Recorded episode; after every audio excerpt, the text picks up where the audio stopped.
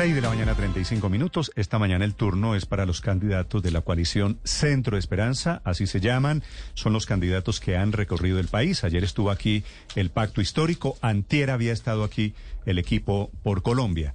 Van a estar todos los candidatos a partir de este momento. Doctor Sergio Fajardo, que lidera la intención de voto en esta coalición. Doctor Fajardo, buenos días. Buen día, Néstor. Un gusto saludarlos a toda la audiencia de Blue y ya los, las horas finales para terminar esta etapa. ¿Cómo le ha ido? ¿Cómo siente usted que está terminando esta campaña para usted? En términos personales y políticos, lo que yo represento, muy bien. Estoy contento. Ya llevo los dos últimos meses he estado físicamente en la calle recorriendo a Colombia, que ha sido una experiencia extraordinaria. Ahora, si quieren, les cuento cuál es esa Colombia que yo veo. Ah siento que estamos conectando como tenemos que conectar.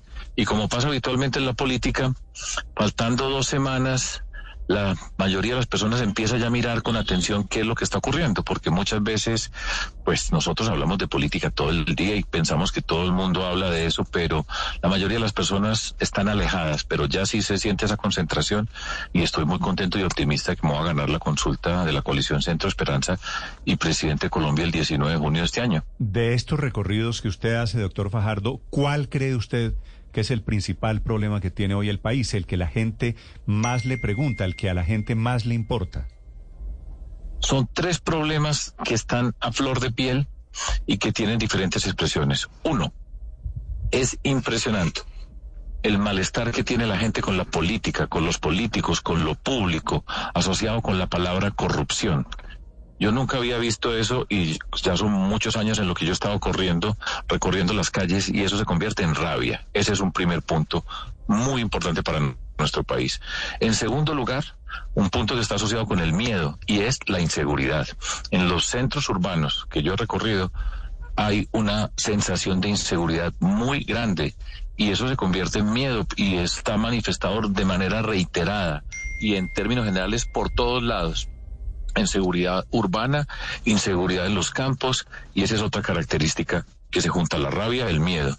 Y después hay otra sensación que tiene que ver con el tema del empleo, el trabajo, que se expresa en el mundo joven con las la noción de yo estudio pero no encuentro trabajo, yo estudio y me piden una experiencia que no tengo, o las familias que tienen susto de perder su trabajo y después no poder volver a conseguir un trabajo. El tema del empleo en Colombia está ahí presente y está asociado con mucha incertidumbre. Esos son tres grandes temas de nuestro país que son rabia, miedo e incertidumbre y se traduce en una Colombia que está muy molesta, muy indignada. Sí, doctor Fajardo, sobre ese tema, el primero que usted menciona, el de el hastío de la gente con los políticos, con la corrupción, quisiera preguntarle qué tan duro siente usted, les ha pegado a ustedes, los integrantes de su coalición de Centro Esperanza, las peleas, la, bueno, que han sido evidentes, más que las peleas, digamos, la peleadera, la descalificación mutua en la que desafortunadamente han metido o han estado metidos algunos de los precandidatos. Néstor, en la calle, físicamente en la calle, no es una expresión común en unos círculos un poco más cerrados de discusión política, ya con más tiempo, sin duda que ha sido una mala imagen, ha sido dañino por momentos lo que usted muy bien ha descrito. Una cantidad de confrontaciones, a mi modo de ver, innecesarias. Yo he hecho un esfuerzo gigantesco para que las diferencias primero se traten en, la, en, entre nosotros, en el interior del grupo que estamos trabajando, que nos hemos propuesto participar y tener esta coalición. Pero ha sido dañino porque eso pues afecta nosotros que queremos unir y esa incapacidad de estar unidos en más de una oportunidad.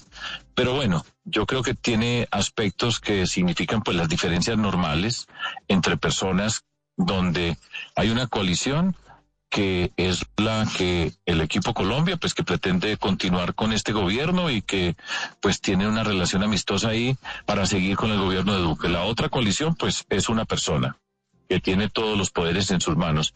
Y aquí existen diferencias, diferencias que yo creo que son sanas si se hubiera sabido tramitar bien, Pero bueno, yo creo que ya estamos terminando, concentrados en lo que está terminando todo el trabajo nuestro y estoy optimista y he tratado por todos los medios en mi vida de ser razonable, de, cuidar las relaciones entre nosotros. Bueno, y por eso vamos a ser yo el escogido. Doctor Fajardo, usted habla de tres temas. El primero es el hastío de la gente por los políticos, por la corrupción. Y otro muy importante que menciona usted es el tema de la falta de oportunidades, sobre todo para los jóvenes. El empleo juvenil es uno de los grandes faltantes hoy en Colombia, de forma amplia y masiva. ¿Qué haría si llega a la presidencia? ¿Qué propone usted para dinamizar ese anhelo de la gente? Pues eh, me puedo concentrar un poco en el empleo joven y señalando algo que es importante reiterar y esta semana fue el Día Internacional de los Derechos de las Mujeres. La diferencia entre jóvenes, pero entre hombres y mujeres, incluso en edades donde ya las mujeres tienen el mismo nivel educativo superior a los hombres, todavía sigue siendo muy alta. Y un punto fundamental de lo que tenemos que hacer es la articulación permanente entre la capacidad productiva de cada territorio, la educación que se tiene en esos territorios y la eh, organización del Estado en cada territorio. Nosotros tenemos que juntar, propiciar las condiciones para que la demanda por un cierto tipo de trabajo se pueda, se pueda responder, que la educación responda a las necesidades que están en los territorios, que sea una educación pertinente, y eso lo podemos hacer nosotros y se puede hacer juiciosamente municipio por municipio en Colombia. También voy a convocar como presidente un proyecto que tengo una ilusión gigantesca, que es la construcción de la Universidad Nacional Pública Digital, con las lecciones aprendidas durante esta pandemia, estamos listos para dar un salto para tener una Universidad Nacional digital tan buena como la Universidad Nacional de Colombia, que le dé la oportunidad a cerca de 100.000 jóvenes en nuestro país y esa universidad pública digital la podemos diseñar de una vez articulada con el mercado laboral. Y vamos a tener innovaciones pedagógicas que entienda que la forma de educarse para poder trabajar no es solamente hacer una carrera de cinco años, sino la diversidad de opciones que están apareciendo. Y esa va a ser una gran apuesta para nosotros en Colombia va a ser una ruptura gigantesca que va a permitir generar empleos de toda naturaleza asociado con las regiones, con nuestro conocimiento y ese es un camino que yo veo que va a ser muy importante para nuestro país. Entre esos tres problemas a flor de piel que usted menciona, pues menciona la rabia por la corrupción, el miedo por la inseguridad y el desempleo y la falta de oportunidades, que es justamente lo que le acaba de decir a Ricardo Espina. Pero me sorprende un poco, doctor Fajardo, que no mencione usted el problema de la comida cara y de la carestía, cosa que tampoco mencionó mencionaron ayer, ni los dos invitados de ayer, ni los tres invitados de antes de ayer. ¿Ese problema usted lo ha mirado? ¿Cree que es algo importante hoy para las familias colombianas? Sí, Paola, pero ese es un problema que es coyuntural. Hay uno más profundo que es, el, es la pobreza en nuestro país que hace parte de todos estos malestares que están acumulados que se reflejan en el tema del empleo. Colombia tenemos cerca de 22 millones de personas en condición de pobreza. Sí, el tema de los alimentos, sin duda que está, sin duda que es una necesidad, pero digamos que ese es un problema coyuntural que lo podemos entender así. Los otros son dos problemas de raíces profundas. O sea, la rabia con la corrupción el miedo con la inseguridad y el malestar con la capacidad de no obtener un empleo son raíces muy profundas. Este otro es un problema, existe, lo tenemos que mirar y es importante y ya hemos hablado en más de una oportunidad acerca de qué medidas ir tomando de manera coyuntural para enfrentar el hambre, como son los comedores comunitarios, como son los bancos de alimentos, los quitar los aranceles a toda esa cantidad de insumos para que se pueda producir de manera que haya una producción en Colombia, acercar los, los productos directamente lo más rápidamente a los consumidores. Todas esas son medidas que tenemos que hacer, pero los otros dos son los problemas profundos de Colombia. Sí, doctor Fajardo, a propósito de la pregunta de Paola de la carestía del costo de vida, que en realidad es un problema en todos los países en el mundo. Quisiera preguntarle, porque en su coalición particularmente hay dos miradas. Eh, la de Robledo, que sobre aranceles, quiero decir, de cómo combatir, de qué hacemos con, con el comercio exterior. La de Robledo, que es subir aranceles para proteger la industria colombiana, y la de Alejandro Gaviria, que dice, en este momento eso sería encarecer más el, el precio de la comida. ¿Usted en qué teoría está en este momento para ese problema coyuntural que es la inflación de hoy en día? Para el problema coyuntural, nosotros no podemos subir los aranceles. Lo dije anteriormente, porque los insumos que necesitan nuestros campesinos, los productores en el campo, están en unos niveles que hacen imposible producir para que ellos cultiven y después vendan y van a perder. Entonces, en este momento se tiene que hacer todos los esfuerzos posibles subsidiar en la forma que se necesite para que los insumos lleguen de forma tal que nuestros campesinos y nuestros productores puedan producir. Ahora ya hay otra discusión con respecto a los tratados de libre comercio que yo creo que los tenemos que revisar. Lo que ha pasado, los Estados Unidos nos están mostrando en muchas dimensiones cómo, por ejemplo, renegociaron el Tratado de Libre Comercio con México y con Canadá, cómo se están relacionando con China y tenemos que revisar nuestros tratados de libre comercio, entre otras, y yo creo que hay un punto fundamental, Colombia con toda esta lección del mundo globalizado que estamos viendo, donde nosotros no teníamos ni idea que productos venían de Ucrania que son importantes para nuestros cultivos, Colombia tiene que empezar a hacer un proyecto de seguridad alimentaria y tener qué tanto podemos convertir nosotros en tema estratégico el alimentarnos, identificar unos productos que nosotros podemos cultivar para que sean parte de garantizarnos nosotros la comida. Y eso obliga a mirar los tratados de libre comercio, nuestra actividad científica, tecnológica, la intervención en el mundo rural. Pero yo creo que hacia allá vamos y eso es parte de los, de los programas que nosotros tenemos. Sí. Doctor Fajardo, si usted es presidente, ¿qué va a hacer con Venezuela? Yo voy a hacer lo primero, déjeme yo arranco, Felipe, de la siguiente manera. La política de este gobierno, que yo creo que es un mal gobierno, en el campo de relaciones exteriores ha sido muy mala. Muy mala y me voy a ubicar físicamente en el territorio donde yo estuve en Cúcuta hace pocos días. Lo que está pasando allá es el reflejo de una mala política. El gobierno nacional una de las características o uno de los factores que fue preponderante en la elección anterior, en la polarización que se estaba dando, era asociar que todo el que no pensaba como ellos era castrochavista. ese término se acuñó y fue muy efectivo en lo del tema del plebiscito y después en la elección del 2018, en ese marco de polarización. Y el gobierno siguió pensando que hacer ese tipo de política ya en el poder pues era rentable para su imagen y por eso fue que el presidente Duque se paró del lado de Cúcuta y entonces con el concierto que hicieron y decirle que tenían las horas contadas, lo cual pues vimos que terminó siendo un gran fiasco tenemos que empezar a abrir canales. Allá hay 17 consulados de Colombia en Venezuela que no están atendiendo a la población colombiana, que es uno de los de las razones de la política de relaciones exteriores.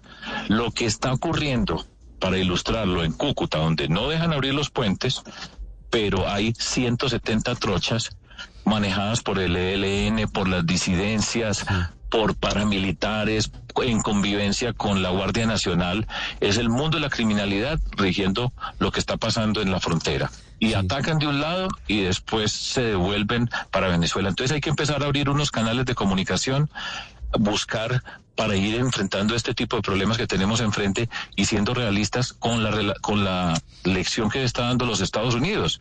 Los Estados Unidos allá están negociando con Venezuela y tenemos que entender que las relaciones exteriores son para tramitar las diferencias, no para tomarse fotos con amigos. Sí, doctor Fajardo, hablando de la situación de la migración masiva de venezolanos a Colombia, la podemos ligar en un punto no creo que sea el mayoritario, pero sí en un punto frente a los problemas de inseguridad, sobre todo en las grandes ciudades del país. No estigmatizamos, pero es evidente que hay algunos venezolanos que han venido lamentablemente a cometer delitos en Colombia. Si usted es presidente, ¿cuál sería el plan para afrontar esa situación? Sobre todo porque muchos de ellos vienen sin documentos a Colombia. Ricardo, yo entiendo el problema y en la calle hay gente que lo manifiesta y que asocia la inseguridad con que aquí hay venezolanos. Yo siempre me tomo tiempo para explicarle. Lo primero es, nosotros en Colombia hemos tenido inseguridad con y sin venezolanos. Y lo digo con dolor porque es mi país, es nuestro país. O sea, este no es un fenómeno que nos llegó de otra parte, sino que aquí hay unas condiciones de esa naturaleza. Esto está generalizado por todo Colombia esta figura de la, de la percepción de la inseguridad en nuestro país está en toda Colombia para que tengamos eso en mente. Bogotá es un capítulo muy especial. Entonces, nosotros tenemos que afinar nuestra capacidad de policía para enfrentar la inseguridad urbana y la palabra venezolano no es determinante en la estrategia que se tiene que seguir. Por supuesto que se tiene que trabajar con las comunidades venezolanas, el proceso de identificación, seguro que si se articulan y se conforman comunidades, se puede haber un apoyo y puede haber la capacidad de identificar a las personas para que tengan un trabajo, para que tengan posibilidades. Pero yo creo que y es cierto, y ha habido venezolanos, por supuesto, que han estado en hechos atroces que mortifican, pero el problema de la seguridad en Colombia no son los venezolanos y es una necesidad de nosotros, repito, con los venezolanos para atender la seguridad urbana que no está bien atendida en este momento, porque es que este es el gobierno de la seguridad democrática, este es el gobierno que se... Eh, puso como gran bandera la seguridad y estamos recibiendo un país con unas condiciones de inseguridad que no teníamos yo no sé hace cuánto tiempo. Cuando usted habla con la gente en la calle sobre este tema, ¿qué le piden, doctor Fajardo? Sobre el tema de la seguridad. Sí, sobre el tema de los venezolanos y su impacto en la inseguridad. Pues algunas personas dicen, pero no son muchas, y, y quiero hacer esa anotación, mire que toda la cantidad de venezolanos que nosotros tenemos. Eso es lo que dicen, no, no piden más. Y se quejan porque dice, pero nosotros qué oportunidades tenemos? Que entre otras cosas, retomando con la, la pregunta con la relación con Venezuela, hay algo que el gobierno nacional no ha hecho en términos de relaciones exteriores y es la comunidad internacional apoyándonos a nosotros como país que tiene esta condición de frontera con Venezuela. Es que la migración de Venezuela para Colombia es, tiene unos números extraordinarios en el contexto global y nunca se ha puesto una atención y yo creo que las relaciones exteriores nuestras no han explicado la naturaleza a profundidad, la naturaleza de ese conflicto. Yo pienso que con un buen proceso de registro que existe y que yo estoy de acuerdo con el PEP, con una buena organización territorial, teniéndolos identificados en todos los territorios, se pueden generar oportunidades. Hay momentos donde se necesitan personas, por ejemplo, el cultivo del café, para ilustrar eh, un ejemplo, los cultivos de café, la recolección del café, que es eh, por ciertas temporadas, eh, hay muchas personas venezolanas que están haciéndolo y se puede organizar bastante la población venezolana en Colombia, con otros países también hacer una fuerza para que otros países también reciban y ojalá que si empezamos a abrir canales pueda haber personas de Venezuela que quieran eventualmente retornar a su país. Mm. Doctor Fajardo, me quedan dos preguntas que se las voy a hacer a todos los candidatos de su coalición que van a estar presentes aquí esta mañana. Eh, ¿Usted apoyaría, en caso de que usted no gane, digamos, todos quieren, creen que van a ganar, en caso de que no fuese así, si usted pierde la consulta de este domingo, ¿usted apoya al ganador, doctor Fajardo? Yo cumplo lo que firmé y he cumplido los acuerdos, porque es que el acuerdo, un acuerdo por supuesto es apoyar a la persona que gane la coalición. Y dentro de ese acuerdo, que es el punto final, porque ese es el momento donde termina esta etapa, hay varios pasos que se tienen que respetar. Yo los he respetado todos y yo cumplo mi palabra. Sí, es decir, usted sí se sube a la tarima en caso de que el ganador sea otro. Digo, usted sabe, le pregunto porque allí también ha habido una división, una ruptura. Tenemos que revisar porque estamos en plena competencia. Piénselo, estamos en términos ciclísticos y han pasado muchas cosas en la carrera, ¿sí? Pero uno no se baja eh, en la carrera a discutir. Terminemos la carrera y miremos cómo tenemos una responsabilidad nosotros con Colombia, cómo tenemos que fortalecer este concepto de la, de la coalición del Centro Esperanza, recomponer lo que tengamos que recomponer porque esta es una oportunidad muy grande y una responsabilidad gigantesca que tenemos nosotros para liderar el cambio en Colombia que yo tengo la convicción profunda que voy a hacer yo. Pero nos tenemos que sentar a revisar lo que no revisamos en medio de la competencia, antes de salir a decir más cosas, porque nosotros no podemos hacer más daño que ya lo señalamos en otra, en una pregunta anterior. Sí. Doctor Fajardo, usted tiene que inscribir, en caso de que gane ahora, su fórmula vicepresidencial la semana entrante. ¿Ya tiene nombre de candidato o candidata para su vicepresidencia? No todavía, no todavía, Néstor. Eh, pero ya, pues hay que empezar a pensar. Pero la forma como yo actúo siempre es concentrado en lo que estoy. Recuerde que yo uso ese símil del ciclismo. Usted pone a mirar para los lados. Esta es una llegada en un puerto de montaña de, mediana categoría, pero muy empeñado los últimos metros y hay que estar muy concentrado para no ir a caer. Si yo me caí en el 2010, me quebré la cadera y yo no me puedo quebrar la otra. Entonces, concentrados acá, voy bien, los invito a que me apoyen allá en la mesa de Blue. Me imagino, me imagino que no me va a decir en quiénes ha pensado, pero me puede decir, ¿ha pensado en hombre, mujer, bajito, gordo, alto, de dónde, de qué ciudad, con qué intención de que ese perfil sea de, de qué tamaño?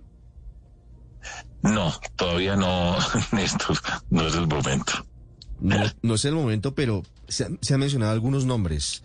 En la, Así, en la lista. cuénteme. En la lista está, por Ricardo, ejemplo. Ricardo le va a contar en quiénes está pensando No. usted, doctor Fajardo. A ver, sí, este- esta parte está No, interesante, pues, ¿verdad, se ha- Ricardo? Se ha mencionado este nombre. Yo quiero saber si usted lo tiene o no en la lista, doctor Fajardo. Juanita Gobertus. Ricardo, yo le juro, y, y lo digo, pues es hoy viernes y ya estamos terminando y este es eh, eh, agotador todo este trabajo político y todas estas cosas. Yo le juro a usted y a la audiencia que yo no he pensado en las personas. Eh, en todo caso, pues... Pues muchas gracias. Voten por mí en el eh, la consulta de Centro Esperanza, piden el tarjetón, miran allá en el centro, centro, en la parte de arriba, ahí estoy yo, me rayan con un lápiz cuidadosamente y ahí están escogiendo el ganador de esta consulta y el presidente de Colombia. Sí. ¿Qué es este emoji que me mandó doctor Fajardo? ¿Yo? Sí. ¿Cuál? Eh, no, no sé cuál de cuál me estás hablando. El de- Yo estoy hablando por teléfono. No, no, no. eh, estoy viendo un emoji, un emoji suyo que usted me manda, el de, el de jalándose el pelo. Ah, no, no, jalándose no, eso es, eso es un chiste que es O- al pelo. al- Ah, estamos al pelo, al pelo, no, jalándome el pelo, no, ¿qué No, tal? que, a- que alguien le está jalando el pelo. Pues No, no, es un chiste del pelo, no, estamos al pelo. Es que me pareció, me pareció divertido por su pelo y por, y por el momento. Doctor Fajardo, le deseo la mejor de las suertes. Si gana la consulta, por supuesto, espero volver a preguntarle sobre su fórmula vicepresidencial, porque esa decisión tendrán que tomarla muy rápido la semana entrante. Muchas gracias y suerte. Claro que sí, nos quedan tres meses de trabajo y vamos a hablar muchísimas veces. Muchas gracias a todos ustedes y de nuevo la invitación a que me apoyen en esta consulta, que la película continúa. Hoy van a estar aquí en Mañanas Blue todos los candidatos de la coalición Centro Esperanza.